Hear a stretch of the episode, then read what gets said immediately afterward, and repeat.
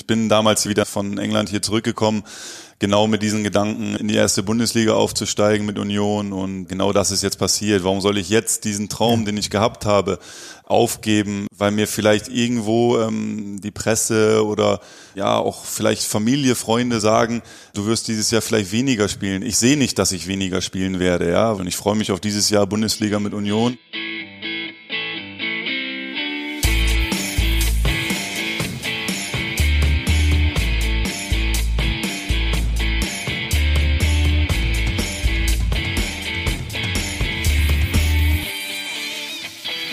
Kicker meets the Zone, der Fußball-Podcast mit Alex Schlüter und Benny Zander. Siehst du das? Die haben mehrere Leute, die mit der Forke die Mulden da wegmachen. Sagt mit, man Mulden? Womit? Mit der Forke? Was ist denn eine Forke? Mit der Forke macht man eine Mulde weg. Auf einem Fußballplatz. Das ist jetzt ein, das ist ein sehr komischer Einstieg in diesem Podcast. Ja. Hallo, liebe Zuhörer. äh, herzlich willkommen bei Kicker Meets the Zone. Äh, mal wieder eine Vor-Ort-Folge. Dieses Mal aus der alten Fürsterei, dem Stadion an der alten Fürsterei? Das Stadion an der alten Fürsterei ist tatsächlich ja. richtig. Heißt wir das, sind aber dass drin. wir hier die alte Fürsterei sehen müssten? Ja, ich weiß jetzt auch nicht, wo sie genau ist, aber äh, wir sind auf jeden Fall drin im Stadion. Das ist das Kuriose. Wir stehen hier gerade tatsächlich vor einer Loge und gucken in die fast leere Arena. Sie ist eben nur fast leer, weil ihr hört im Hintergrund, Achtung. Ja, da, ist, da sind die Leute mit den Laubbläsern unterwegs, um hier, ich glaube, auf den Tribünen so ein bisschen den Müll von gestern noch zu beseitigen. Denn es ist Montag und gestern hat Union hier gegen RB gespielt. Genau. Und auf dem Platz sind die Männer mit der Forke die versuchen, das wieder zu begradigen, was RB und Union da hinterlassen haben. Ihr kennt das Ergebnis natürlich. Unions Einstieg in diese Bundesliga war ja die absolute Premiere, ist nicht gerade gelungen. Suboptimal, ja. Da werden wir natürlich mit unserem Interviewgast noch drüber sprechen, denn das ist Sebastian Polter. Der kommt hier gleich zu uns in die Loge, dann werden wir zusehen müssen, was wir die Tür hier zumachen, tatsächlich. Ähm, und oder wollen wir jetzt sowieso vielleicht, reingehen? Vielleicht ich ist das überlegt, vielleicht stört euch das gerade, oder? Ja, ist ein bisschen unangenehm. Also so ein Laubbläser, also gab es jetzt noch nicht ganz viel in Podcasts und vielleicht aus guten Gründen. Es fällt mir auch schwer jetzt hier, ja. weil das schon schön ist, da auf den Rasen direkt zu gucken. Wir machen die Tür jetzt hier erstmal zu. Und du kannst ja vielleicht mal erklären, warum du dich verspätet hast. Also, das musst du, also, du bist ja, ja zu spät gekommen. Ich bin zu spät gekommen, ähm, zum ersten Mal in meinem Leben. ich glaube, selbst nach vier, vier Folgen Kicker mit Saison wissen die Leute schon, dass mir das eigentlich regelmäßig passiert. Aber dieses Mal war ich nicht komplett ähm, beschuldet. Ich hatte einen Uber-Fahrer, mhm. der mich vom Hotel hier in Richtung Alte Försterei, Stadion der Alten Försterei bringen sollte, ähm, der erst einmal komplett an mir vorbeigefahren ist, mhm. der dann, man kann es ja so auf der App verfolgen, der dann kurz umgekehrt ist und ich habe ihm geschrieben, hey, ich stehe hier am Hotel, äh, mhm. hab dich gerade schon gesehen, hab gewunken, der dann aber wieder umgedreht ist und weiter weggefahren oh, ist. Und okay. gerade als ich dann äh, mir gedacht habe, okay, dann breche ich das ab, offensichtlich hat er keine Lust, dann ist er wieder zu mir gekommen und hat dann aber über Umwege noch mal ein paar Minuten verloren und dann stand er bei mir und ich habe natürlich auch genug Zeit gehabt, darüber nachzudenken und habe überlegt, bist du jetzt sauer, machst du den an, sagst du ihm, was ist los, kannst du nicht bringen, das hilft uns allen nicht weiter und dann bin ich eingestiegen und gedacht, okay, bist einfach ruhig. Und dann fahren wir.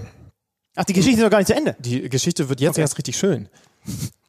Und ähm, ich habe mit mir gekämpft, weil ich natürlich auch wusste, dass du jetzt auf mich wartest und weil ich natürlich auch wusste, dass Sebastian Polter dann irgendwann hier sein wird und mhm. dass das alles eventuell zeitlich ein bisschen stressig wird.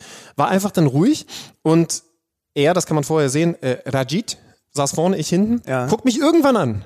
Das sind dann die ersten Worte, die wir gewechselt haben, nachdem er gesagt hat, hallo Alexander, ja, äh, Rajit, okay.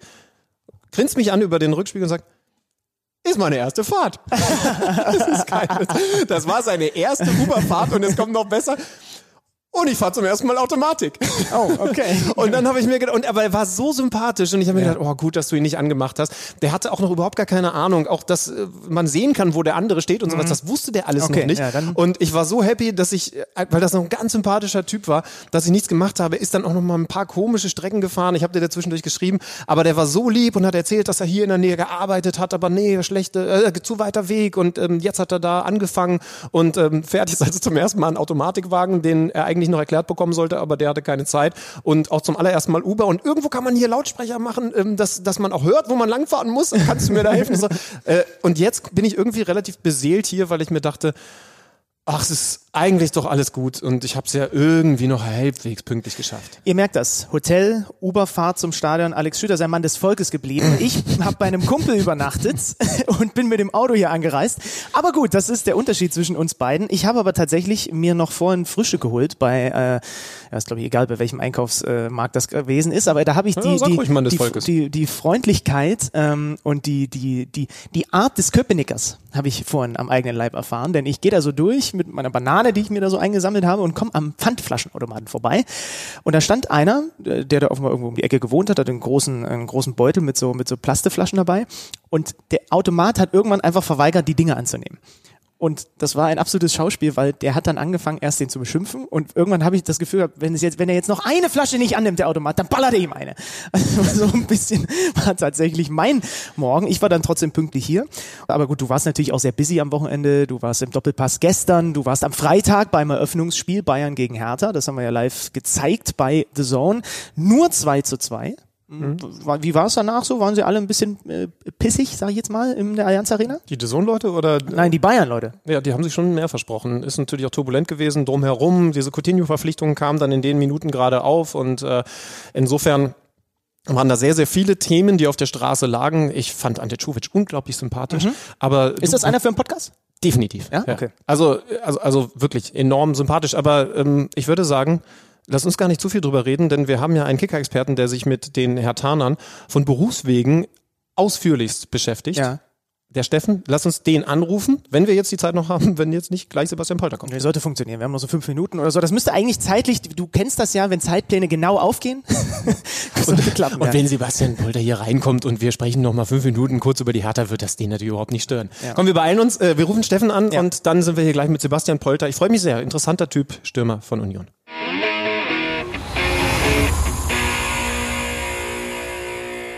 Und da ist er auch schon bei uns in der Leitung. Steffen Rohr. Grüß dich, Steffen. Hallo, ihr beiden. Schön, dass du dir Zeit nimmst. Du bist unser Hertha-Experte für den Kicker und hast heute am Montag auch direkt das erste Training, wahrscheinlich war es das erste Training, ne, nach dem Freitagsspiel mit der Mannschaft beobachtet? Ganz genau, ähm, die Mannschaft hatte gestern frei, äh, war Samstagmittag nach der Rückkehr aus München auslaufen, ähm, Sonntag dann frei, heute ging es normal dann wieder los in die neue Trainingswoche und am Sonntag gibt's dann das erste Heimspiel unter Ante Czovic gegen den VfL Wolfsburg. Blicken wir nochmal kurz auf den Freitag zurück. Wie hast du das Spiel empfunden? Ich glaube, dass es ein gelungener Start war für Hertha. Die Mannschaft hat äh, defensiv äh, gut gemacht. Sie hat nach 20 Minuten, ähm, die hat sie gebraucht, um reinzukommen, ähm, hat der Trainer das System umgestellt. Danach hatte die Mannschaft äh, Zugriff, hat defensiv alles äh, auf den Platz geschmissen an Herz, an Fleiß. Was drinne war, war vorne effektiv ähm, und hat am Ende mit ein bisschen Matchglück ähm, ja, und ganz viel Leidenschaft einen Punkt geholt, der gerade für den neuen Trainer ziemlich wichtig ist. Ja, du sprichst ihn an. Ante Czovic ist mir sehr positiv aufgefallen. Sage ich jetzt mal so neutral. Ich hatte vorher keinen Kontakt zu ihm und als ich dann da am Spielfeld dran stand, ist er auf mich zugelaufen und hat mich herzlich begrüßt, genauso wie den Ralf Gunnisch, unseren Experten, und hat gesagt, na, habt ihr Lust? Ist doch auch euer erstes Mal. Und ich habe gedacht, boah, wie, wie locker, wie, wie cool, dafür, dass das ja nun auch seine Bundesliga-Premiere als Trainer gewesen ist. Wie empfindest du ihn denn? Wie nimmst du ihn denn bislang so wahr bei der Hertha?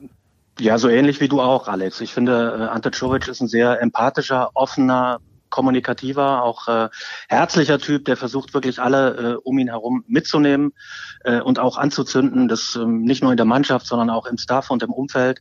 Er kennt die große Bühne ja als Spieler, ähm, war selber bei Hertha früher lange Spieler, auch in Nürnberg, in Stuttgart. Jetzt erlebt er sie als Trainer und man merkt ihm auch vorhin auch beim Training schon die Vorfreude, obwohl noch äh, sechs Tage hin sind bis zum ersten Heimspiel dann im- Olympiastadion. Aber du spürst bei ihm wirklich in jedem Moment diese Vorfreude und diesen brutalen Bock, den er hat, auf das, was er da gerade machen darf. Ich frage mich ja immer noch so ein bisschen, was mit der Hertha geht diese Saison. Also ich habe am Wochenende in Hamburg gearbeitet mit einem Hertha-Fan zusammen. Der hat mir in dem Blog diktiert, dass er glaubt, dass der Hertha unter die Top 5 kommt. Das, das fand ich ein bisschen sehr ambitioniert. Habe ich ihm auch gesagt, weil wenn ich mir den Kader so angucke, äh, muss da schon viel zusammenpassen. Und trotzdem, jetzt haben sie den Bayern einen Punkt abgerungen mit dem neuen Trainer. Äh, ist irgendwie auch ein neuer Wind drin. Sie haben auch den äh, Investor, ha- haben also auch frisches Geld. Was glaubst du denn, wo, wo das Limit bei der Hertha tatsächlich ist in dieser Spielzeit? Ich finde es im Moment schwierig zu sagen. Ich glaube, der Kader ist auch noch nicht ähm, komplett. Sie schauen im Moment noch auf der rechten defensiven Seite. Da haben sie mit Tino Lazaro einen sehr, sehr guten, wichtigen Spieler verloren an Inter Mailand für ziemlich viel Geld, für über 20 Millionen Euro, die sie da eingenommen haben. Das war ein sehr kreativer, ähm, schneller Spieler, der über die rechte Seite von hinten das Spiel angeschoben hat. So einen haben sie im Moment nicht im Kader. Nach dem suchen sie noch. Ansonsten finde ich, äh, sind sie ziemlich spannend aufgestellt. Gerade vorne nach der Verpflichtung von Dodi Luke Bacchio äh, haben sie eine Menge Möglichkeiten.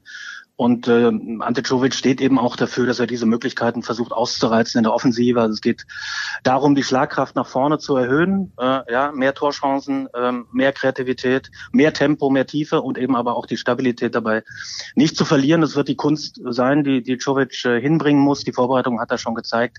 Sie sind auf dem Weg dahin, aber es wird auch noch eine Zeit dauern, bis da alles äh, ineinander greift.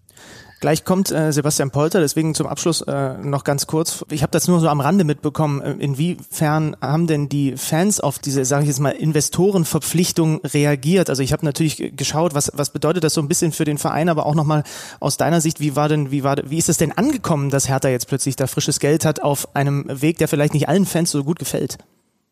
Ja, ich glaube, die überwiegende Zahl der Fans ähm, freut sich einfach, dass Hertha jetzt äh, andere Möglichkeiten hat als vorher. Ähm, man muss das aber auch ein bisschen relativieren. Also sie haben jetzt in der ersten Tranche von dem neuen Investor von Lars Windhorst 125 Millionen Euro bekommen. Davon geht allerdings auch ein guter Teil in die Tilgung äh, alter Verbindlichkeiten, in die Rückführung äh, von Altlasten und natürlich auch ein Teil in die Mannschaft. Sie werden in einer zweiten Tranche im Laufe der Saison nochmal annähernd 100 Millionen bekommen und werden dieses Geld ähm, gestückelt auf drei, vier, fünf Jahre versuchen, möglichst sinnvoll äh, auszugeben und da sportlich den nächsten Schritt zu machen. Und ich glaube, Hertha hat wirklich ähm, gute Möglichkeiten, dann auch äh, mittelfristig äh, in die Top 5 vorzustoßen. Und letzte Frage mit freundlichen Grüßen aus dem Stadion von Union. Wie nehmen denn die Leute in Berlin, du lebst ja in dieser Stadt und bist entsprechend hier viel mehr drin, die Tatsache auf, dass es nach ewigen Zeiten mal wieder ein Derby geben wird in der Bundesliga? Ich glaube, die Stadt ist total elektrisiert. Das merkt man auch beide Fanlager, die gesamte Stadt, äh, Berlin und ein Bundesliga-Derby. Das gab es jetzt äh, über 40 Jahre nicht. Da ist die Vorfreude riesengroß und ich glaube, wir können uns auf äh, zwei Hammerspiele freuen. Das tun wir. Steffen, danke dir. Jetzt wird gleich Sebastian Polter wahrscheinlich an der Tür klopfen. Dann machen wir fix Schluss. Wir werden uns ganz sicher die Saison mal wieder hören. Ähm, liebe Grüße die paar Kilometer rüber zu dir und bis bald mal vielen, wieder. Vielen Dank. Danke. Ciao. Gerne. Tschüss. Ciao.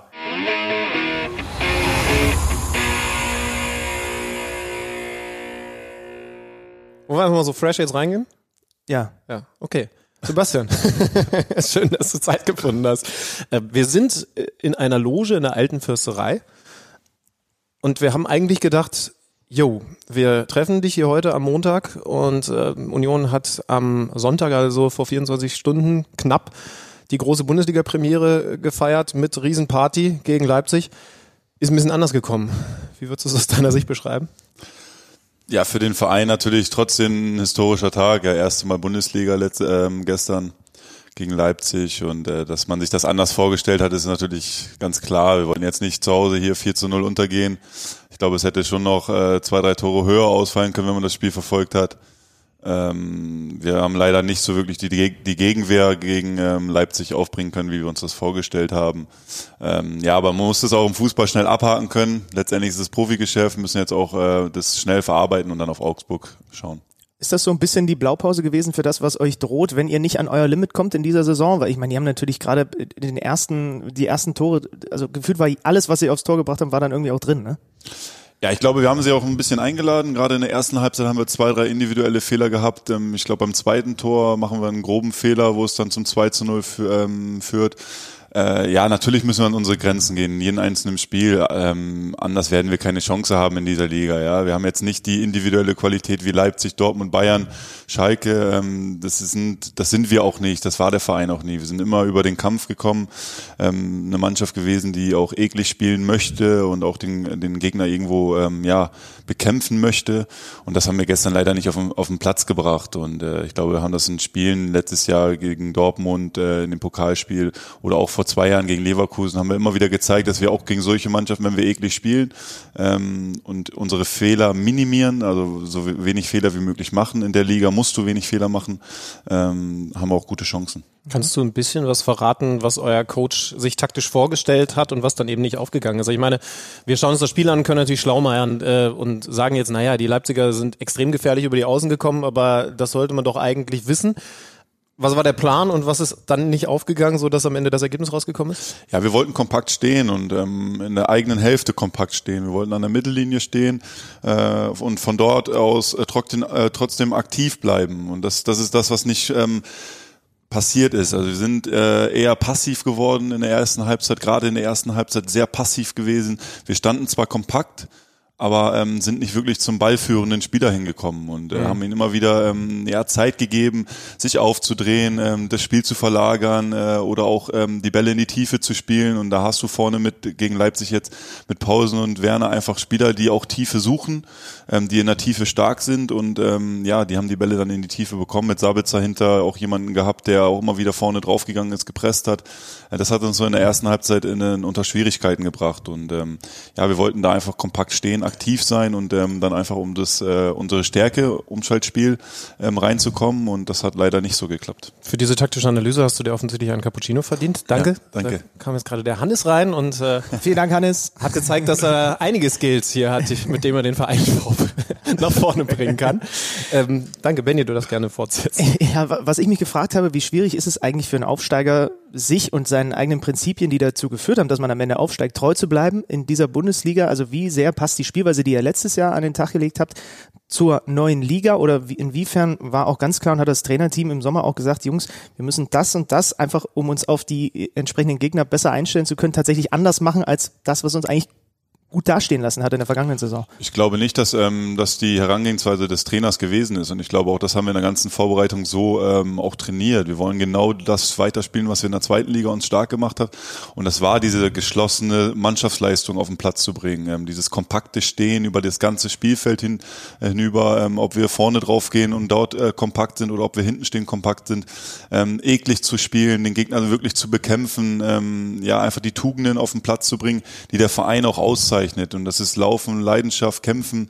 Das sind alles so Sachen, ähm, die der Verein auch auszeichnet. Und äh, das wollten wir gar nicht ändern, wirklich. Wir haben viel in der Vorbereitung darüber gesprochen, einfach Fehler zu minimieren. Mhm. Das, das, das gilt, glaube ich, gerade in der ersten Liga. Ähm, darfst du keine Fehler machen. Wenn du Fehler machst, werden sie einfach äh, knallhart bestraft. Und das hat man gerade gestern lehrreich äh, gesehen gegen Leipzig, dass wir direkt mit Fehlern bestraft werden. Und ähm, ja, darüber haben wir gesprochen, dass wir unsere Fehler minimieren, dass die Qualität in unseren Pässen höher muss, äh, dass wir, wenn wir aufs Tor gehen, äh, dass der Abschluss effizienter genutzt werden muss ähm, vorm Tor. Ähm, das waren eher so die Themen, die wir in der Vorbereitung angesprochen haben, ohne unser Gesicht zu verlieren. Äh, du hast so ein bisschen die Stimmung angesprochen und das, was das Team, aber eben auch in Kombination mit den Fans den Verein auszeichnet. Es gab die ersten 15 Minuten keine Stimmung, weil es eben den Boykott eurer Fans gegen Leipzig gegeben hat. Wie war das für euch im Team? Wie hat es sich angefühlt? Weil auch da wieder die Position von außen. Mein erstes Gefühl natürlich ist, oh, schlecht für euch, weil ihr braucht die Unterstützung der Fans eigentlich, um sofort in diesen Kampfmodus zu kommen und die bleibt 15 Minuten aus. Ja, das wurde jetzt im, im Vorhinein ähm, viel diskutiert, ja. Ähm, gerade vor dem Spiel, ich glaube die Woche davor ähm, wurde es viel diskut äh, diskutiert. Ähm, jeder hat seine Meinung dazu, das ist auch legitim. Ähm, der Verein steht aber für Werte und diese Werte muss man auch, ähm, egal wann, äh, in, egal in welcher Liga, Liga unabhängig, auch auf den Platz bringen oder einfach auch weiterleben. Man sollte sich als Verein nie irgendwo ähm, ja, verlieren in, in gewissen Situationen. Deswegen finde ich es auch gut, dass die Fans das trotzdem gestern durchgezogen hab, haben. Ähm, ich kannte es damals schon ähm, von meinem ersten Heimspiel, wo ich für Union gespielt habe. Mit Leipzig haben wir auch äh, gegen Leipzig damals 2 zu 1 gewonnen. Die erste ähm, Bundesliga-Pleite ähm, Leipzig zugefügt. Und ähm, von daher kannte ich die Situation schon. Wir hatten es auch schon mal das gegen, glaube ich, gegen die DFL oder den DFB, glaube ich, zwölf, mal, äh, zwölf Minuten zwölf, glaube ich, äh, geschwiegen wurde. Ähm, man kannte es schon vorher. Für uns war es jetzt, glaube ich, kein Problem. Wir haben in der ersten Viertelstunde auch kein Tor bekommen. Wir haben dann das Tor bekommen. Eine Minute nachdem dann die Minute Stimmung kam. nachdem die Stimmung kommt. Also an sowas liegt es nicht. Ich glaube, es, ähm, es wäre nur irgendwie ein Alibi, wenn man sagen würde, ja gut, die Fans waren jetzt die erste Viertelstunde ruhig, deswegen sind wir nicht ins Spiel gekommen. Mhm. Ähm, das, das akzeptiere ich nicht. Vom, man muss Profi genug sein, so welche Situationen auch ähm, zu akzeptieren, ähm, dass der Verein dahinter steht steht und die Fans das ähm, durchziehen wollen und ähm, auch wir als Spieler dahinter stehen. Aber habt ihr innerhalb der Mannschaft drüber gesprochen, weil zum Beispiel euer Torhüter ja sogar öffentlich gepostet hat, hey, es wäre gut, wenn ihr uns unterstützen würdet und zwar von Beginn an. Natürlich, das meine ich ja mit ähm, mit seine Meinung zu haben. Ja, jeder kann seine Meinung, ähm, ob es öffentlich oder auch äh, nicht öffentlich ist, ähm, preisgeben. Das ist ähm, das ist normal, das gehört dazu im Fußball, dass man Meinungen äußern darf und äh, auch das war natürlich dann Thema in der Mannschaft. Äh, wir haben dann versucht, aber relativ zügig das Thema auch ähm, ja abzuarbeiten, ähm, darüber zu sprechen, offen und ehrlich zu sprechen und dann einfach uns auf den Fokus zu, ähm, den Fokus versuchen aufs Spiel zu legen und ähm, ja, wenn, man kann jetzt sagen, im Nachhinein haben wir das Spiel 4 zu 0 verloren, man hat vielleicht nicht den Fokus aufs, aufs Spiel gebracht, aber ich glaube nicht, dass das vor dem Spiel noch unmittelbar vor dem Spiel irgendwie letzten zwei, drei Tage ähm, Thema gewesen ist bei uns in der Mannschaft. Jetzt mal unabhängig von dem, von dem Stimmungsboykott ist natürlich die Vorfreude, glaube ich, gigantisch gewesen, endlich Bundesliga zu spielen mit Union Berlin. Beschreib mal so ein bisschen den Hype bei den Fans, auch wie du es gerade in den letzten Tagen und Wochen so erlebt hast. Ich kann mir vorstellen, wenn du auf Union-Fans in den letzten Tagen und Wochen getroffen bist, die sind eh schon sehr, sehr enthusiastisch, was ihren Verein angeht, aber das hat wahrscheinlich nochmal eine andere Stufe jetzt erreicht, wo dann die Bundesliga immer näher gerückt ist, oder? Ja, natürlich. Also man hat ja allein an der Mitgliederzahl, ähm, wie sie gestiegen ist, glaube ich, um 6000 äh, Mitglieder ähm, ähm, gestiegen ist die Euphorie schon von dem ersten Tag an da gewesen, wo wir am 27. Äh, Mai hier aufgestiegen sind. Ja, ähm, man hat jeden Tag, egal mit wem man sich unterhalten hat, ob es Unioner oder nicht Unioner äh, gewesen ist, die Unioner freuen sich natürlich jetzt auf diesen Tag, ähm, wie er gestern war, endlich Bundesliga zu spielen, ähm, das erste Mal in der Geschichte. Aber ich glaube auch, dass mit jedem Nicht-Unioner, den ich gesprochen habe, ähm, sich die Liga auf Union freut, weil, weil die alte Försterei einfach ein schönes Stadion ist, weil wir, glaube auch äh, uns ähm, ja in den DFB-Pokal spielen gegen Dortmund, Leverkusen oder vor drei Jahren gegen Dortmund immer sehr gut präsentiert haben. Ähm, wir auch immer sehr, sehr viele Auswärtsfans mitbringen. Ich glaube, es ist auch immer sehr wichtig, dass auch dort, ähm, wenn wir auswärts spielen, auch immer viele, viele Unioner mitkommen und das ist egal, an welchem Tag das ist ähm, ist die Euphorie natürlich einfach sehr, sehr groß. Sich einfach jetzt auf dieses eine Jahr erstmal ähm, zu freuen. Wir versuchen alles daran zu setzen, dass wir auch in der Liga bleiben, damit es mehrere Jahre werden können. Ähm, da müssen wir uns schnell etablieren in der Liga, weil ich glaube, das ist, das ist wichtig. Es ist nicht, äh, nicht mehr die zweite Liga, sondern es ist jetzt die erste Liga, da muss man sich schnell etablieren. Du bist, so, du bist das Gesicht des Vereins. Ich hätte auch gerne mal, muss ich sagen. Also ein Aufstieg in die Bundesliga, also auch die Bilder, die ich so gesehen habe, das ist was, was ich auch gerne in meinem Leben mal erlebt hätte. Du weißt, glaube ich, schon, also da geht, glaube ich, emotional. du solltest das Gesicht von überhaupt gar nichts ja, sein. Ja, deswegen bin ich auch nur zu hören und nicht zu sehen. Es reicht, dass du eine der Stimmen dieses Podcasts bist. Äh, aber da geht emotional, glaube ich, wenig drüber, oder? Also gerade auch mit einem Verein, der so lange darauf wartet. Ich habe die Bilder gesehen, ich habe auch deine Aus Aussagen noch im Kopf, wie du da mit der Mütze auf dem Kopf da, da, da rumgelaufen bist. Das ist ja. schon was Geiles, oder? Ja, ja, ist es ein konkretes, also ist es tatsächlich nochmal so konkret was anderes, wenn man für, ich sag jetzt mal, Kultverein spielt? Du hast doch schon bei anderen Teams gespielt, Richtig. die nicht den Status haben. Ja, also ich glaube, dass man hier ähm, im Verein ähm, sehr schnell, wenn man wirklich diese Leidenschaft und ähm, ja diesen absoluten Willen, Spiele zu gewinnen und alles für den Verein zu tun, auf den Platz bringt, kann man hier sehr schnell Kultstatus bekommen. Ja, das ist, ähm, das liegt bei mir im Naturell. Also ich muss mich dafür nicht verändern, um so zu sein. Deswegen genießt man natürlich auch so welche Tage, wenn man aufsteigt, äh, dann auch vielleicht mal das ein oder andere Bierchen mehr zu trinken, ist natürlich eine schöne Sache. Darauf arbeitet man einfach gewisse ähm, ja Saisons oder oder in der letzten Saison spezifisch ähm, darauf hin, einfach genau diese Elemente ähm, am Ende der Saison mitzunehmen, diese drei Tage, vier Tage durchzufeiern. Ähm, ja, das einfach macht Spaß mit den den, mit den Jungs oder auch mit den Fans zusammen zu feiern und ähm, ja, vielleicht auch mal ein bisschen über die, über die Stränge zu schlagen. Ähm, ja, macht es eins irgendwo Spaß. Letztendlich ist man trotzdem eine Respektsperson. Ähm, man muss auch ein Vorbild sein für viele kleine Kinder, ähm, die natürlich auch irgendwann mal sowas erreichen wollen. Äh, da darf man auch nie dann äh, irgendwo ja, ich sag mal, asozial drüber kommen oder respektlos werden gegenüber irgendwelchen anderen Leuten. Ähm, ich glaube, das war keiner bei uns in der Mannschaft. Das, das läuft immer alles sehr gesittet ab. Ähm, jetzt kommen wir mal auf diese Partie zurück und zwar aus deiner Sicht. Du hast nicht von Beginn an gespielt. Wann hast du davon erfahren, dass du auf Ersatzbank sitzen wirst? Ja, wir erfahren das eigentlich immer unmittelbar an dem Tag, wenn wir spielen. Also äh, es war jetzt ein Abendspiel, dann erfährt man es morgens nach dem Frühstück, was wir gemeinsam haben, ähm, haben wir eine Besprechung und dort erfahren wir dann die Aufstellung. Ähm, man sieht es natürlich immer mal äh, hin und wieder mal in, in der Woche natürlich, wenn, der, wenn wir A gegen äh, B11 spielen, dass man das so ein bisschen raussieht, aber in der Woche war es nicht möglich, das rauszusehen, weil ähm, wir auch eine englische Woche quasi hatten. Das waren ja relativ, ich glaube, vier Tage okay, nur dazwischen. Ja. Das heißt, wir haben sowieso sehr, sehr viel im Training auch rotiert. Ähm, ja, ich habe es an dem Tag, an dem Morgen erfahren, dass ich nicht spiele, bei beiden Spielen nicht spiele. Hast du damit gerechnet? Ähm, ja, gerechnet nicht. Also äh, ich bin natürlich jemand, der auch immer spielen möchte und auch gerne die beiden Spiele gemacht hätte. Ja, ähm, ich habe keine Minute gespielt. Das, das frustet natürlich dann irgendwo schon. Ähm, das ärgert einen, gerade im Nachhinein. Aber ich bin trotzdem auch jemand, der ähm, immer das Team in den Vordergrund stellt und sich dann auch hinten anstellen kann, dem Erfolg unterordnen kann. Und äh, ich glaube, sowas ist dann auch wichtig, Spieler, solche Spieler in der Mannschaft zu haben, die das einordnen können. Ähm, aber natürlich hätte gerne gespielt vergangene Saison hat man geguckt, auch mehr Spiele als Joker als Stamm, ne? Ist das richtig? Ja. Ähm, also wir kommen gleich noch zu, zu dem Thema Mentalität, gerade auch für, einen für, für einen Stürmer. Ähm, aber wie schwer ist es? Also ich, ich weiß noch von mir, ich war ein unglaublich schlechter Einwechselspieler. Wenn ich eingewechselt wurde, ich habe immer viel zu lange gebraucht, bis ich, bis ich dann mal irgendwie in der Partie war und so weiter und so fort.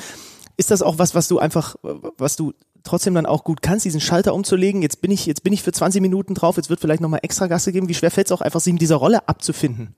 Ja, ich glaube, eine Enttäuschung darf man nie von vornherein mit reinnehmen. Ja, klar, man darf mal kurz irgendwo enttäuscht sein, aber dann, wenn das Spiel begonnen ist, dann muss man ähm, ja wach, wach, wachsam sein. Ja, man darf nicht irgendwie an andere Dinge denken und äh, ja irgendwelchen Frust schieben. Mhm. Ähm, ich versuche dann immer mit dem Spiel zu bleiben, versuche auch vielleicht in dem Spiel ähm, dann gewisse Schwächen des Gegners auszu, auszugucken. Ähm, Kannst vielleicht zurück mal an dem Beispiel gestern nehmen. Du kamst wann rein? 70? Äh, ja, so? ich glaube 69., 70. Mhm. Minute kam ich rein. Ähm, hab, hab gemerkt, dass ähm, die Leipziger einfach stark nach vorne verteidigt haben. Ja, ich habe dann versucht, ähm, einfach Tiefe zu suchen, ähm, habe oft versucht, tiefe Läufe zu machen gestern, weil auch einfach sehr viel Raum hinter der Abwehr war von Leipzig. Ja, ähm, leider haben wir die Bälle so nicht ähm, dorthin bekommen, weil wir nicht viel Ballstaffetten hatten, dass wir da in diese Räume kommen konnten. Ähm, so versucht man einfach mitten im Spiel zu bleiben und äh, ich glaube auch das, dass es dann irgendwo als Stürmer kann man letztendlich immer nur der Held sein. Man, wenn man eine Chance vergibt, ist es vielleicht auch mal in Ordnung, wenn du führst. Ähm, wenn du das Tor machst, dann bist du oftmals dann der, der Held, äh, in Anführungsstrichen, mhm. ja. Oder bist der spielentscheidende Spieler gewesen. Und äh, ich versuche einfach immer, ja, keinen Frust in, in den Vordergrund zu schieben, sondern die Mannschaft einfach die letzten 20, 15 Minuten zu helfen, wann ich spiele. Ähm, ja. Aber man spekuliert ja schon irgendwie, oder? Also du bist dann draußen, wirst zum Warmmachen geschickt, äh, verfolgst das Spiel, siehst natürlich auch die Jungs, die auf deiner Position spielen, ähm, dass die jetzt wie gestern vielleicht nicht optimal in der Partie drin sind. Macht man sich solche Gedanken, okay, könnte dann demnächst passieren? Oder wusstest du vorher schon, dass du auf jeden Fall eingewechselt wirst? Nee, das weiß man im, im Vorfeld nicht. Ich glaube, das macht der Trainer auch immer so ein bisschen spielabhängig. Ne? Also gestern, ich glaube, der Trainer hat auch noch nicht oft in der Halbzeit gewechselt. Gestern war es mal der Fall, dass der Anthony in der Halbzeit gekommen ist äh, und wir quasi auf zwei Stürmer umgestellt haben, ähm, weil wir hinten gelegen haben und natürlich reagieren mussten auf irgendeine Art. Und ähm, dann war es schon für mich irgendwo auch klar, dass ich sicherlich hinten heraus nochmal äh, 15 Minuten, 20 Minuten bekommen werde. Einfach auch, weil Sepp ähm, dann nochmal um einen neuen Impuls äh, zu setzen, dass er Anderson nochmal rausnimmt und dann nochmal mit einem zweiten frischen Stürmer zusätzlich nochmal ähm, alles versucht ja, man, man hofft das natürlich als Stürmer, wenn man auf der Bank ist, ähm, relativ früh ins Spiel zu kommen, um ähm, noch ein bisschen Spielzeit mitzunehmen und um auch die ein oder andere entscheidende Szene ähm, zu haben. Ähm, gestern hat es leider nichts gebracht, dass ich reingekommen bin. Ich hoffe, dass in der Zukunft, wenn man wieder reinkommt oder wenn ich von Beginn an spiele, dass ich der Mannschaft wieder helfen kann. Was hast du dir grundsätzlich vorgenommen für die Saison? Wie stellst du dir persönlich die Saison vor? Ich sag's mal ganz ehrlich, ich habe dich im Kicker-Manager-Spiel gekauft. Nicht, nicht sehr uneigennützig, warst ne, die Frage. Du, warst du ein guter Einkauf oder war es ein Fehleinkauf? Nein, ich werde ein guter Einkauf werden. Ja. Ich glaube, für, das für den Preis, den du bezahlt hast, den, ähm, den, glaub, den kennst du? 2,5 oder 2,8? Ich glaube 2,8. Ja, ja, genau. Ähm, glaube ich schon, dass ich hinten heraus ein, ein starker Einkauf gewesen bin und ähm, ja. Versuch natürlich. Stimmt mich zuversichtlich. Hast du auch ein, hast du auch ein Team da? Ich habe bei Kicker dieses Jahr kein Team, ich spiele nur Kickbase, um, mhm. um ehrlich zu sein mit meinen Kumpels. Ähm, aber kaufst du dich bei solchen Managerspielen selbst? Ja, also ich hatte mich bei Kickbase jetzt kurzzeitig selbst. Ähm, wir haben aber eine sehr äh, coole Regel, ähm, dass man von jedem Verein äh, nur einen Spieler haben darf. Mhm. Und dadurch ja, dass ich wusste, dass ich nicht spielen werde, also dass sich das ein bisschen ah, abgezeichnet okay. hat, und ich wusste, dass der Robert Andrich spielt, habe ich den Robert Andrich verpflichtet. Ja, das ist natürlich ähm, interessant. Okay. Ja, der hat auch gestern von Union die meisten Punkte gemacht. Solche Informationen bräuchte ich fürs Kicker-Manager-Spiel. Ja, du hast doch jetzt einen kurzen Draht. Du sagst mir, wenn du spielst, dann wirst, du, dann wirst du auch aufgestellt, Sehr verspreche ich dir. Danke. ähm, ich höre so häufig von, von Spielern, ähm, die auf der Bank sitzen, keine Stammplatzgarantie haben, so sage ich es mal. Ja, ich muss mich im Training anbieten. Ich muss weiter äh, nach vorne schauen und mich dem Trainer anbieten. Erklär mal ein bisschen, wie sich das dann in der Praxis anfühlt. Hat man, du hast es ja vorhin so ein bisschen angedeutet, dann tatsächlich Trainingseinheiten, wo man merkt, hey, es läuft gerade, ich habe im Trainingsspiel drei Tore gemacht, man schaut zum Trainer rüber, äh, der hat einen vielleicht auch ein, zwei Mal gelobt und denkt sich, jetzt bin ich wirklich dran mit Blick auf das Wochenende. Gibt es wirklich so ganz aktives Training, wo du das Gefühl hast, ey, heute komme ich nach vorne? Oder sind das Phrasen, die man halt einfach in so ein Mikrofon sagen muss? Ja, ich glaube teils, teils. Ja, letztendlich musst du ähm, gut trainieren, um sich ähm, für den Trainer irgendwo auch ähm, zu empfehlen. Ähm, ich glaube, gerade ich als Offensivspieler versucht man dann natürlich immer ähm, irgendwo den Konkurrenzkampf hochzuhalten, indem man einfach mehr Tore schießt als seine, sein Sturmkonkurrent. Ja, ich will immer am Ende der Trainingswoche mehr Tore geschossen haben als alle anderen Stürmer, um einfach das Argument zu haben, ähm, ja, ich bin vorm Tor effizient und äh, ich möchte auch, äh, dass der Trainer dann zu mir kommt und sagt, Polti, deine, deine Tore, die machst du immer, deswegen wirst du jetzt auch spielen, kurz oder lang.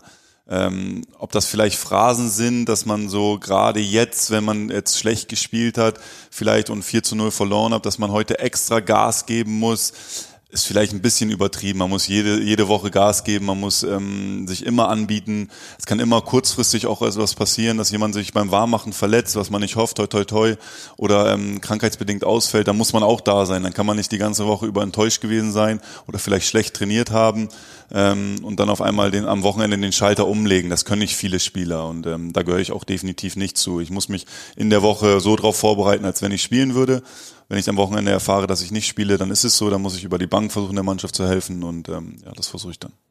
Es gab ein paar Leute, die haben tatsächlich gesagt oder damit gerechnet, dass du wechselst. Weil ähm, ihr habt den Uja noch verpflichtet zum Beispiel, ähm, ihr habt mit Anderson, also es ist sehr gedrängt da vorne im Sturm. Ich, ich habe mir das persönlich nicht vorstellen können, weil ich mir gesagt habe, der ist gerade mit Union jetzt aufgestiegen, der, steht ja auch für diesen Verein, das hätte mich einfach total gewundert. Aber wie, also wie, wie, inwieweit war das denn ein Thema im Sommer für dich?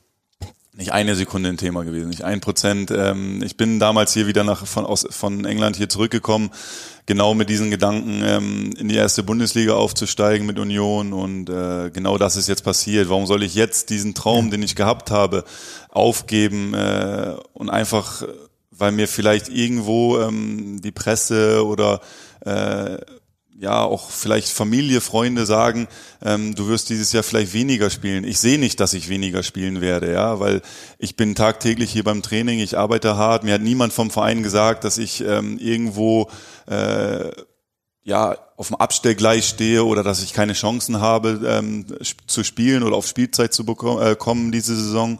Von daher natürlich gehe ich den Konkurrenzkampf an. Ich glaube auch nicht, dass ich schlechter bin als alle also anderen beiden. Ähm, ich glaube, jeder hat seine Qualitäten irgendwo, ähm, was auch normal ist. Ich glaube auch, dass alle drei wichtig sein werden in dieser Saison in verschiedenen Spielen. Und ähm, diesen Konkurrenzkampf stelle ich mich und ich freue mich auf dieses Jahr Bundesliga mit Union. Und ähm, leider ist es mein letztes Jahr für Union. Das ist, äh, das ist nur noch ein Jahr Vertrag habe. Mal gucken, was sich da entwickelt. Aber erstmal freue ich mich auf einfach diese Saison mit Union und werde definitiv hier bleiben. Da hörte ich aber auch so ein bisschen raus. Da sind wir so dann beim Thema Selbsteinschätzung, Anspruch. Für dich ist klar, du bist, das ist ja, das ist ja auch eine Frage, wie man sich selbst definiert ein Bundesliga-Stammspiel, weil 28 Jahre, ich habe mal geguckt, ein bisschen was über 50 Bundesligaspiele hast du, dann bist du jetzt zuletzt gependelt, warst mit Union in der zweiten Liga, aber das ist das Niveau, wo du dich auch siehst. Stamm in der ersten Liga. Ja, natürlich, das ist das ähm, Ziel, was ich auch haben muss, ja, oder diesen Gedanken muss ich haben, mich einfach durchzusetzen, Woche für Woche auch Stammspieler zu sein. Ich möchte nicht ähm, oder ich gehe nicht in eine Trainingseinheit und sage, ich möchte am Wochenende auf der Bank sitzen. Ich will jedes Spiel von Beginn an spielen. Ich habe in der Vorbereitung jetzt hart gearbeitet dafür. Ich war letzte Saison zweimal ähm, ein bisschen länger verletzt, einmal mit Achillessehnenriss aus der vergangenen Saison noch und ähm, auch mal mit Mittelfußbruch nochmal äh, lange verletzt gewesen, zwei Monate und hatte so ein bisschen Leerlauf in der Saison. Habe trotzdem meine neun Tore geschossen ähm, durch meine Einsatzzeiten, die ich dann bekommen habe und er versuche die Saison einfach durch die Vorbereitung, die ich jetzt hatte, die volle Vorbereitung, die ich mitgenommen habe, ähm, jetzt einfach Spieltag für Spieltag und Trainingswoche für Trainingswoche stärker zu werden und dann natürlich ähm, ja über die nächsten Spiele auch ähm, Stammspieler zu sein. Ich weiß nicht, ob dir der Name Dennis Schröder was sagt. Ganz talentierter Typ in einer anderen Sportart. Ja. NBA-Spieler. Ich habe mich letztens mit dem unterhalten und der hat was Interessantes gesagt. Da habe ich lange drüber nachgedacht. Ähm, er hat gemeint, ich werde von gerade den Medien immer dafür kritisiert und als arrogant bezeichnet, wenn ich sage, wenn ich auf dem Platz bin, halte ich mich da für den besten Spieler. Aber ich muss so denken, um tatsächlich dann an mein Limit zu kommen. Wenn dann jemand irgendwie mehr Punkte macht, okay, aber das ist so meine mentale Einstellung. Er fühlt sich da falsch verstanden, weil er dann in diese Kategorie arroganter Typ gesteckt wird. Kannst du es nachvollziehen? Ich kann es nachvollziehen, ja, aber ich glaube, genauso kommt er auch zum nächsten Level, ja, wenn er sich selbst als starken Spieler einschätzt und weiß, was seine Stärken sind. So denke ich auch. Ich glaube, sage jetzt nicht, ich gehe auf den Platz und sage, ich bin heute der beste Spieler hier auf dem Platz. Aber ich bin davon überzeugt, was für Stärken ich habe. Und wenn ich diese Stärken auf den Platz bringe, äh, das ist bei mir einfach diese Leidenschaft, dieser absolute Wille, sich durchzusetzen, Tore zu schießen, meine Qualität äh, auch Tore effizient zu machen. Äh, dass diese Qualitäten musst du mit auf den Platz nehmen und diese das ist keine Arroganz für mich, das ist einfach eine gewisse Verantwortung mir selbst gegenüber, das mit auf den Platz zu nehmen und das mit einer vollen Überzeugung äh, auf den Platz zu bringen. Und äh, ich glaube nicht, dass das Arroganz ist, ähm, nur weil man von sich selbst überzeugt ist, dass man Qualität hat. Ich weiß auch nicht, warum Medien das auch so aufnehmen sollten, egal welcher Sport, ob es Basketball ist oder, oder Fußball bei uns, sollte man ähm, ja versuchen, auch irgendwo an sich selbst zu glauben, ja, und genau das mitzunehmen. Ich denke, das ist ein, eine gute Ansatzweise. Du hast ja auch noch mal eine besondere Position. Du hast es gesagt, die besonders im Fokus steht und wo, glaube ich, auch einfach ein gewisser, ich sage jetzt mal, eine gewisse breite Brust, vielleicht auch hier und da ein Stückchen Egoismus mehr, einfach notwendig ist, um zu funktionieren, oder? Ja, ich, das ist ja, du kannst als, als Stürmer kannst du spielentscheidend sein, ja. Das ist, du, du hast eine Situation vielleicht im Spiel, ähm, wo du, wo du einen Ballkontakt hattest, so wie gestern, gestern der Leipziger ähm, Stürmer, der hat mit dem ersten Ballkontakt hat er den Ball reingemacht. Äh, das ist so, da kannst du schnell der Entscheidende sein. Wenn du jetzt als Abwehrspieler zwei Fehler machst, dann äh, liegst du 2-0 hinten, dann ist bist du gleich der Buhmann. Deswegen glaube ich schon, dass wir Stürmer einen kleinen Vorteil gegenüber der Mannschaft haben. Aber nichtsdestotrotz, wir dürfen uns trotzdem in gewissen anderen Dingen nicht rausnehmen. Wir müssen genauso defensiv arbeiten für die Mannschaft. Und ähm, ja, ob das Vorteile sind oder nicht, ob man da vielleicht ein bisschen besser dran steht, weiß ich nicht. Und, trot und, und, und trotzdem ist ja dieses Thema Egoismus natürlich bei Stürmern schon das ist, es klingt jetzt sehr negativ. Wir Reporter sagen auch oft genug, wenn du abschließt aus einem spitzen Winkel, ja, das war jetzt der Torjäger, das Tor wollte er einfach selber machen, obwohl vielleicht in der Mitte auch, ne, auch was möglich gewesen wäre. Wie ich habe selber, also zu meinen aktiven Zeiten, das war natürlich eine ganz andere Liga, aber ich habe unseren Mittelstürmer schon auch immer mal wieder gehasst. Eigentlich gehasst. so, weil, weil ich halt wusste, ey, er hat natürlich jetzt nicht quergelegt, weil er halt diese Mentalität drin hat. Passiert dir sowas mit Mitspielern? Ich bin auch so, ähm, gerade äh, wenn ich in der Box bin, alles was noch außerhalb der Box ist, versuche ich immer noch schon nochmal Mitspieler mitzunehmen, aber wenn ich in der Box bin, dann habe ich den ganz klaren äh, Willen, jetzt aufs Tor zu gehen, ja. Und äh, da versuche ich auch äh, vielleicht mal alles andere auszublenden, auch vielleicht mal Mitspieler, der vielleicht in der Situation vielleicht besser steht.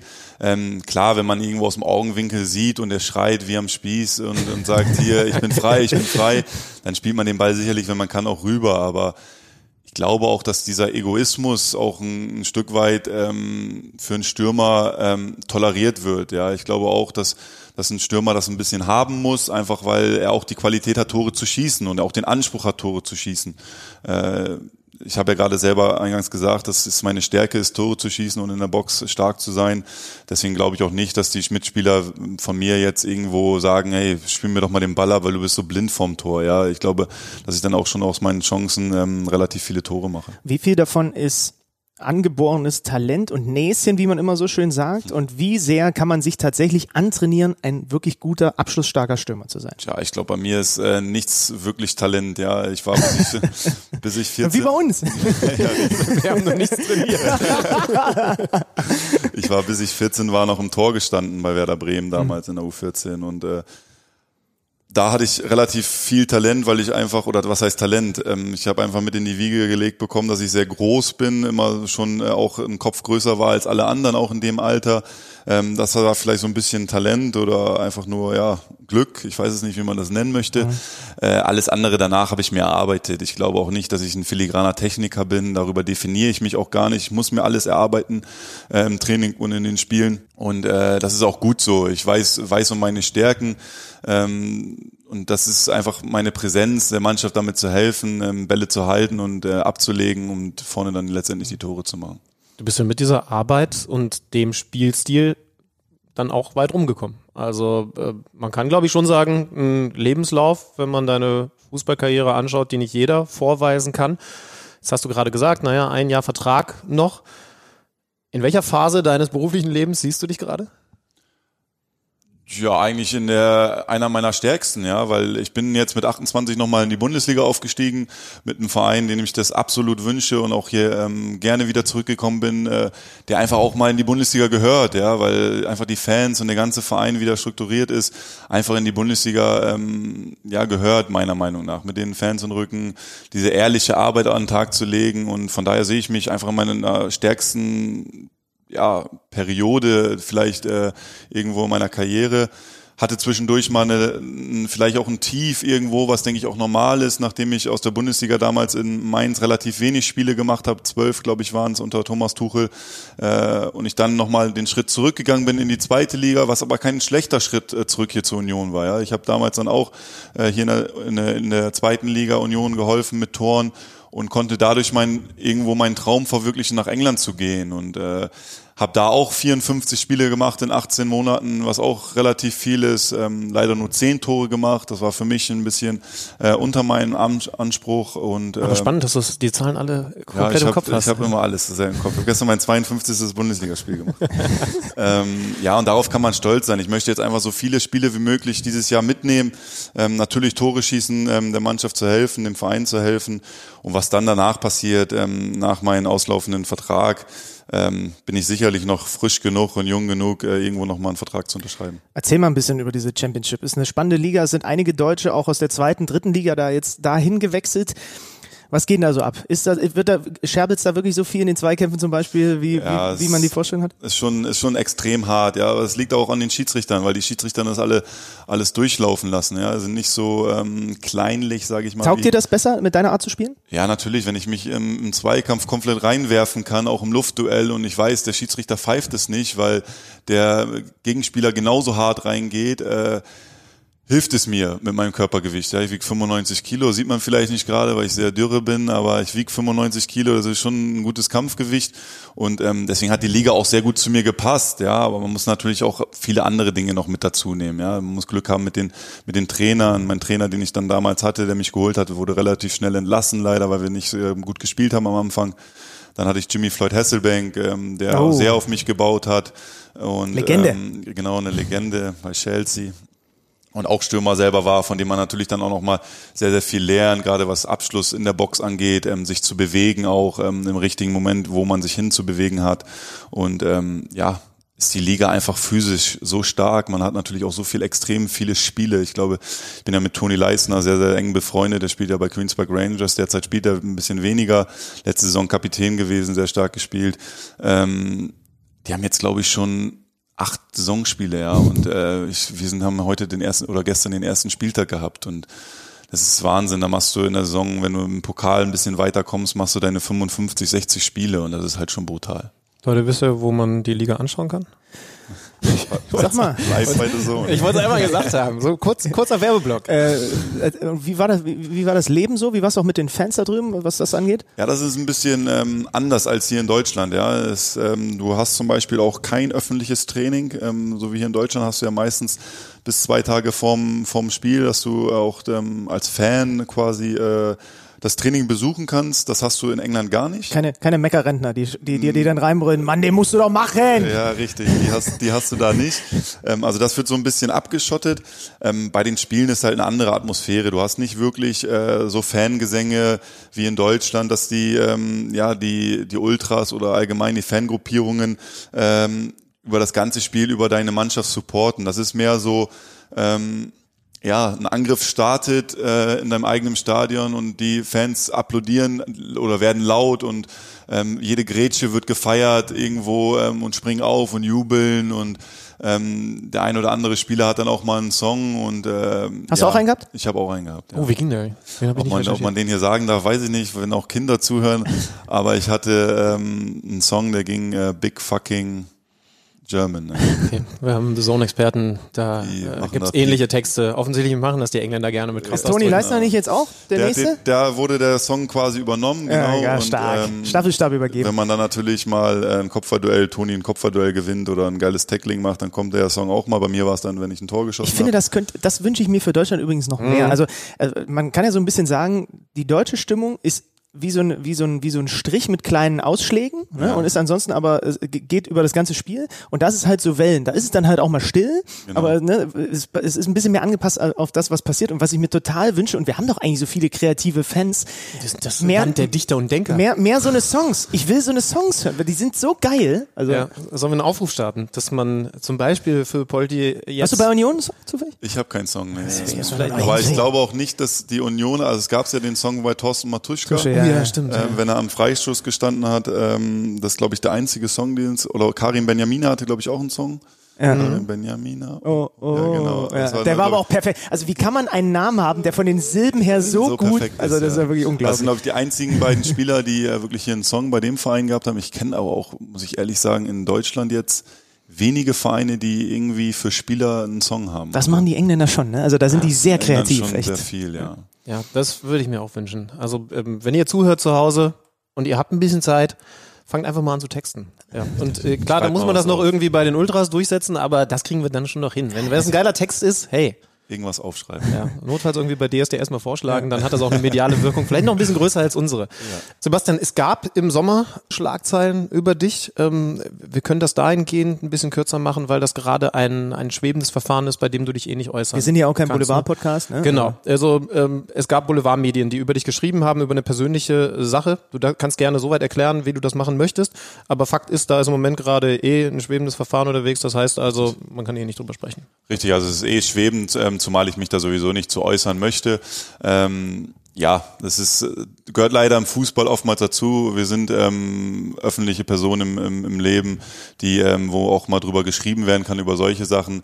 Ist natürlich eine sehr unschöne Sache, weil ich auch zwei Kinder habe, die das irgendwann später auch mal lesen werden und ähm, möchte mich dazu auch nicht weiter äußern.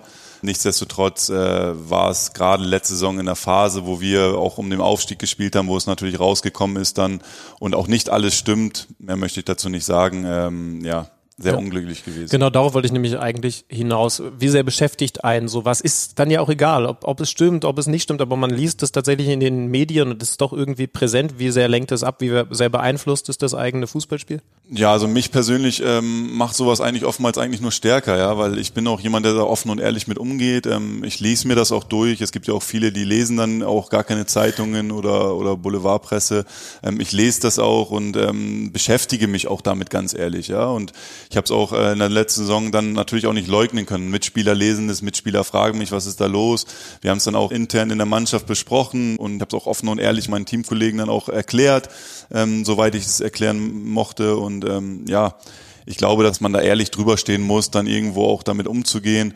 Und dann macht mich, macht mich das auf dem Platz auch nur stärker. Ich glaube, ich habe an dem Tag äh, oder einen Tag danach, glaube ich, hier im Heimspiel gegen Magdeburg auch zwei Tore geschossen, nachdem das rausgekommen ist. Also mich stört sowas nicht. Ja, ist nur unglücklich und sehr schade äh, meinen Kindern gegenüber, dass sowas äh, genau entscheidenden Momenten rauskommt. Jetzt gucken wir mal ein bisschen voraus zum Abschluss. Wir haben jetzt Montag, wir sitzen hier in dieser Loge. Ich gucke hier runter genau auf den Mittelkreis, wo gestern das Spiel stattgefunden hat. Ähm, wie sieht denn, wie sieht denn, wie sehen jetzt die nächsten Tage aus? Gab's schon, gab's schon Nachbesprechung? Ist das für heute Morgen geplant? Ja, also die ähm, Nachbesprechung ist eigentlich äh, immer ja eigentlich immer nach dem nach dem Spiel direkt. Also wir haben Ach, okay. meistens, wir haben meistens eigentlich immer äh, Training den nächsten Tag, äh, Spielersatztraining für die Leute, die nicht gespielt haben ähm, und machen dann natürlich in der großen Gruppe direkt die ersten ähm, ja Besprechungen übers Spiel. Äh, Selbsteinschätzungen der Mannschaft, ähm, der einzelnen Spieler, aber auch die Einschätzung des Trainers. Und äh, das haben wir heute dann auch schon hinter uns. Äh, haben schon die ersten Szenen angeguckt, ähm, gerade die Gegentore angeschaut, ähm, wo halt auch immer wieder mal ein individueller Fehler ähm, da war. Oder wir haben auch gesagt, dass wir als Abwehrkette und als Mittelfeldkette schnell verschieben wollen. Haben wir bei einem Tor haben wir nicht schnell verschoben ähm, und waren auf der einen Seite dann in Unterzahl. Und ähm, sowas bespricht man halt dann, weil man das im Vorfeld äh, quasi als Matchplan irgendwo mitnehmen sollte, dass man das mit ins Spiel nimmt. Das haben wir leider nicht umgesetzt. Und äh, jetzt haben wir morgen erstmal frei und dann wird am Mittwoch die nächste Analyse kommen. Ähm, ich, das ist meistens dann das Spiel mit dem Ball. Ähm, das, die erste Einheit ist, also die erste Videoeinheit ist meistens gegen den Ball, sprich alles, was äh, gegen den Spannend, Ball okay. Okay, äh, ja. gelaufen ist. Und die nächste Videoeinheit ist dann meistens das mit dem Ball. Und dann ist es auch abgefrühstückt und ähm, dann konzentriert man sich auch irgendwo schon wieder auf den nächsten Gegner, hat dann ein, zwei Tage Leerlauf und dann ähm, beschäftigt man sich wieder mit dem ähm, Spiel auf Augsburg hin, mit dem Matchplan. Erstmal gegen den Ball zu arbeiten, wie wollen wir gegen den Ball arbeiten und dann auch natürlich offensiv. Ähm, wie wollen wir den, äh, den Gegner offensiv äh, bespielen? Ähm, das sind dann meistens immer so ein, zwei Thementage. Wir Fußballreporter sagen dann immer in so einer Situation so schön, die kommen jetzt mit der Wut im Bauch aus der deutlichen Niederlage. Das Problem ist, die Augsburger haben auch mit, mit vier Toren Unterschied gegen Dortmund verloren. Wut auf Wut. Das Also nur Wut, schön Wut werden. auf Wut, also vielleicht kriegen wir die eine oder andere gelbe Karte mehr. Was erwartest du dir gegen, gegen den FCA da? Ja, ich glaube, wie du es gerade schon sagst, ich glaube, beide Mannschaften wollen irgendwo was gut machen und versuchen natürlich ähm, in der ersten Minute an schon ähm, alles reinzuhauen, ähm, das Spiel irgendwo auf seiner Seite zu ziehen. Wir spielen auswärts das erste Mal in der Bundesliga, wollen uns aber nicht verstecken. Wir wollen natürlich ähm, eine Reaktion zeigen auf das Spiel von gestern und ähm, ja, versuchen was mitzunehmen, am besten drei Punkte. Und äh, ich glaube nicht, dass wir uns verstecken müssen. Ich glaube, das ist auch der falsche Ansatz, jetzt irgendwo in, der, in die Saison zu gehen und sagen, ähm, ja, wir spielen 17 Mal, äh, sind wir der, nicht der Favorit, sondern sind eher der Außenseiter. Ähm, ich finde, sich so klein zu machen, ist irgendwo nicht richtig. Deswegen ähm, fahre ich da persönlich, aber ich glaube auch meine Mannschaftskollegen und wir als Team ähm, dorthin und etwas mitzunehmen und am liebsten drei Punkte. Okay, dann jetzt die letzte, die wichtigste Frage. Soll ich dich jetzt aufstellen oder nicht? Ähm, Also ich kann sagen, ich hätte als Alternative einen Frankfurter und einen Hoffenheimer und einen Bremer. Ich Sag nicht im wer- Kopf, gegen wen die ja, spielen. aber wen hast du denn? ich habe Also wir bereden das, wir bereden das Genau. gleich, wenn, Wir wenn, wenn wir das- dich entlassen haben, dann gucken wir noch mal ganz genau, weil mein Kicker-Manager-Team hat unglaublich gut funktioniert an diesem Spieltag, muss ich jetzt direkt schon Ich mal weiß auch sagen. gar nicht, wie viele Punkte ich geholt habe. Pacienza habe ich, äh, habe ich vorne drin Mhm. äh, geholt. Ich habe Eggestein und ich habe, äh, wer ist der neu von Hoffenheim? Ähm, äh, Skoff. Skoff, genau. So, das sind meine Alternativen. Sei ehrlich zu Mhm. Das dir ist dein selbst. Sturm? Guck mich nicht so an. Okay, interessant. Also mit Polder ist super, aber also ich meine, ich habe ich habe ich habe ich habe. Alcázar und Weghorst vorne drin, ne? Also Ja. mein, mein erster Spieler ist ein bisschen besser gelaufen. ja, dafür ist deine Abwehr wahrscheinlich. Genau, wollte ich gerade sagen. Ja, ja, das, ja, wir werden das gleich in Ruhe besprechen. Okay. Ähm, ich brauche einfach, ich, keine Ahnung, Freitag würde mir reichen, wenn du mir eine Nachricht gibst, wenn, Ja, wenn euer Trainer die Aufstellung gegeben hat. Äh, Sebastian, vielen Dank. Äh, dann Danke auch. habt noch eine schöne Woche und natürlich viel Erfolg dann für Ja. diese kommende Saison. Sie ist ja noch so jung und frisch. Da Dankeschön. kann noch so viel passieren. Schön, dass ich hier sein durfte. Danke. Hat uns gefreut. Ciao, ciao.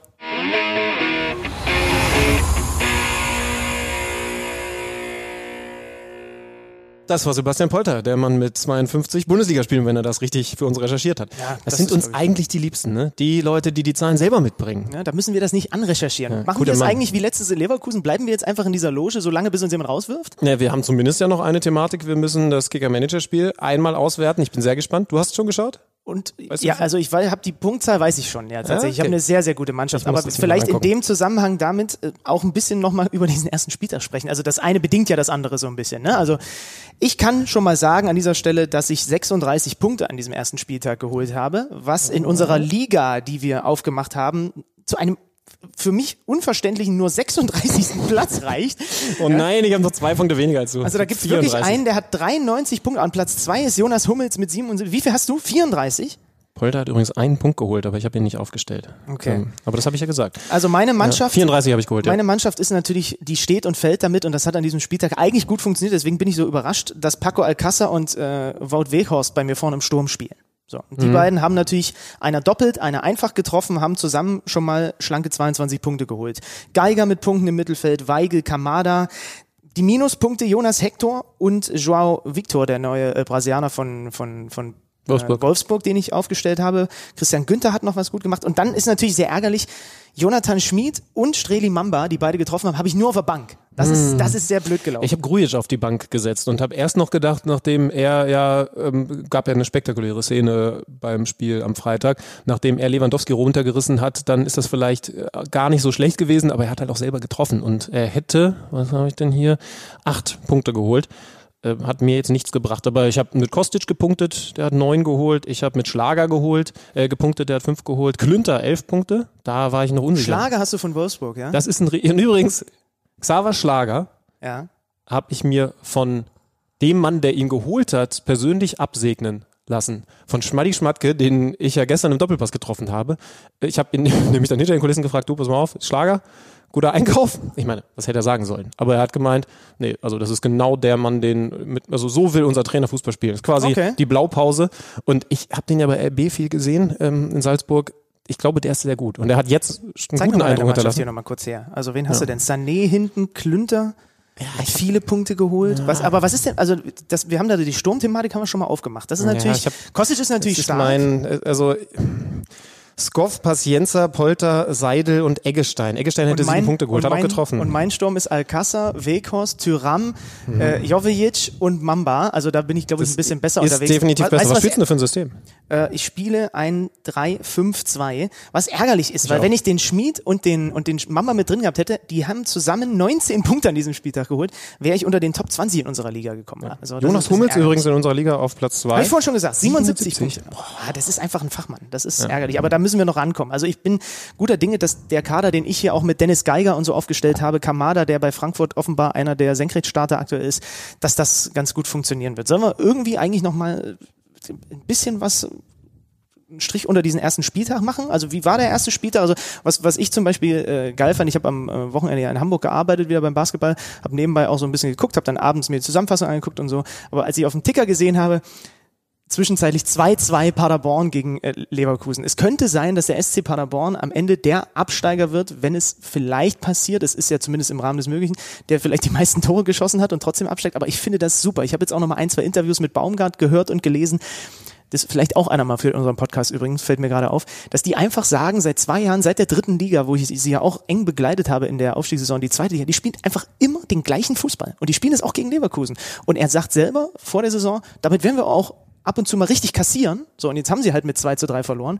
Aber wenn sie am Ende absteigen, so habe ich sie für mich abgeheftet, haben sie zumindest Spaß gehabt. War die beste Partie des Spieltags. Also Leverkusen ist ja nun auch eine Mannschaft, die so einen Fußball spielt, weil sie vorne diese Jungs haben. Aber auch defensiv anfällig, ne? muss man auch ja, sagen. Also und die, unser, unser lieber Freund Jonathan Tah sah bei einem Gegentor leider nicht gut aus. Ja. Ähm, hat auch ein paar gute Aktionen gehabt, das, was ich gesehen habe. Ich habe es nicht über 90 Minuten geschaut, aber äh, da, äh, ich meine, gut, der Start ist erstmal gelungen. Ähm, Leverkusen hat das gut hinbekommen, aber es war auf jeden Fall ein spektakuläres Spiel. Also wenn man neutral draufschaut, dann war es war es richtig gut. Ja, Schalke gegen Gladbach war so ein bisschen das Gegenteilspiel. Das war das Abendspiel, das habe ich über 90 Minuten gesehen. Mhm. Das war erst einmal nur Sicherheit bei Schalke, nachvollziehbar und auf der anderen Seite noch kein Rose-Fußball. Okay. Also alles noch ein bisschen in der Findungsphase und dann kommt halt so ein 0 zu 0 raus. Das war, das war nicht gut. Dortmund natürlich viel Spaß gemacht, 5-1 gegen Augsburg. Alcázar, der mir auch natürlich dann in die Karten gespielt hat beim Managerspiel. Aber Augsburg leider auch wirklich schwach. Also äh, Bayer hat später dann auch im Interview noch gesagt, äh, die haben mit uns Katz und Maus gespielt und das darf eigentlich nicht passieren. Ähnlich wie, wie hier die Unioner, die sich natürlich auch ganz anderes vorgestellt haben gegen Leipzig und die natürlich auch wussten, ich glaube Augsburg ging es dann ähnlich, hey, wenn wir das und das zulassen, dann wird's verdammt schwer. Sie haben es dann aber doch zugelassen, weil manchmal kannst du doch vorbereitet sein und dann eben trotzdem, ich sag mal, überfordert sein. Jetzt FCA gegen Union, mal gucken, wer das dann besser hinbekommt. Also, das Also- sind ja die beiden Mannschaften, die wirklich richtig auf den Sack Dortmund ist schon krass, wenn du das siehst. Brandt, wer da rumläuft, Sancho, das ist schon, ist schon absolute, ab, ab, absoluter, absolutes Meisterformat jetzt erstmal auf dem, auf dem Papier tatsächlich. Übrigens, äh, das nächste Freitagsspiel, das wir dann auf der Zone haben, ne? in Köln, Dortmund in Köln, ähm, könnte auch spektakulär werden. Mhm.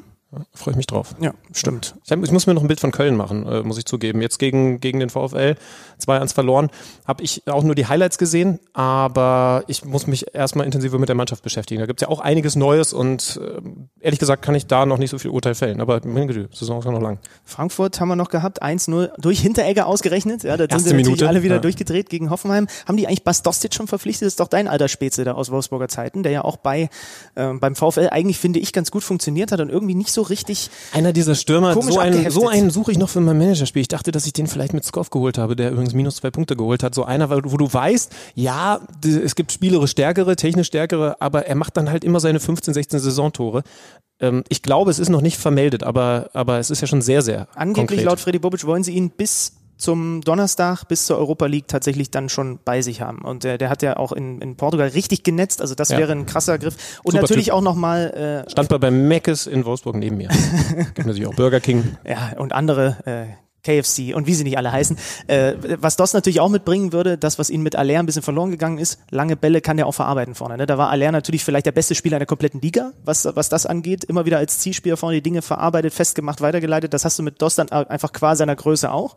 Finde ich echt interessant. Und ich sehe hier gerade, jetzt ist es auch fix, wir wissen es mittlerweile alle, aber die Bayern leihen Coutinho aus 8,5 Millionen Euro. Also gerade während wir hier mit Polter aufgezeichnet haben, äh, hat der Kicker die Meldung rausgehauen. Und dann eine äh, feste Kaufoption 120 Millionen.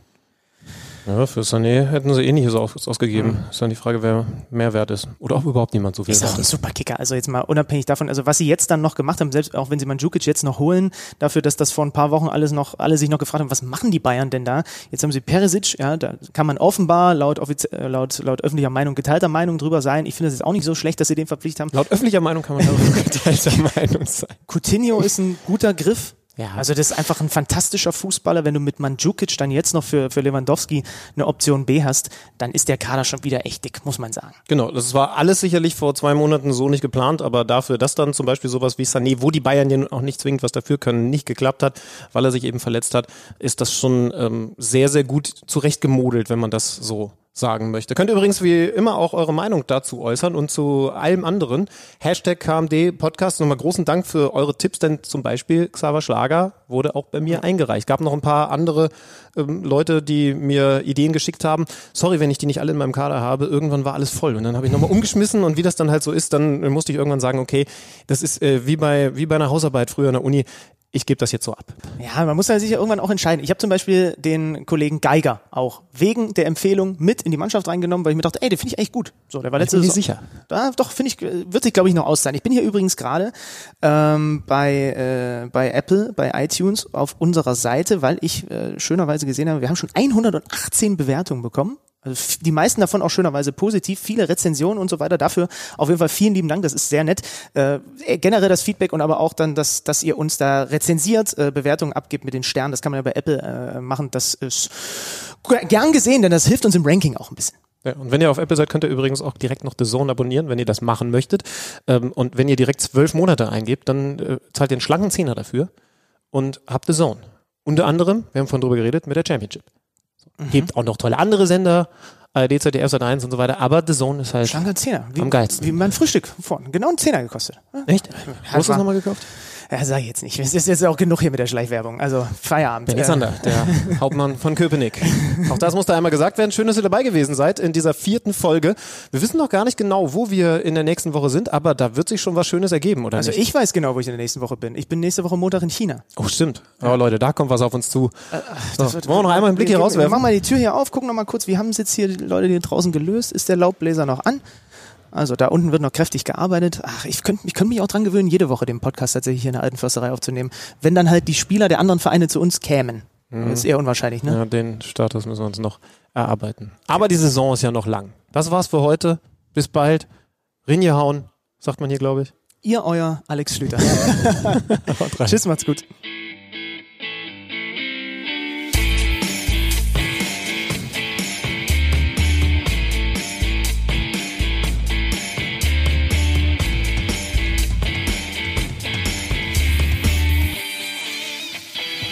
Kicker meets the Zone, der Fußball-Podcast mit Alex Schlüter und Benny Zander.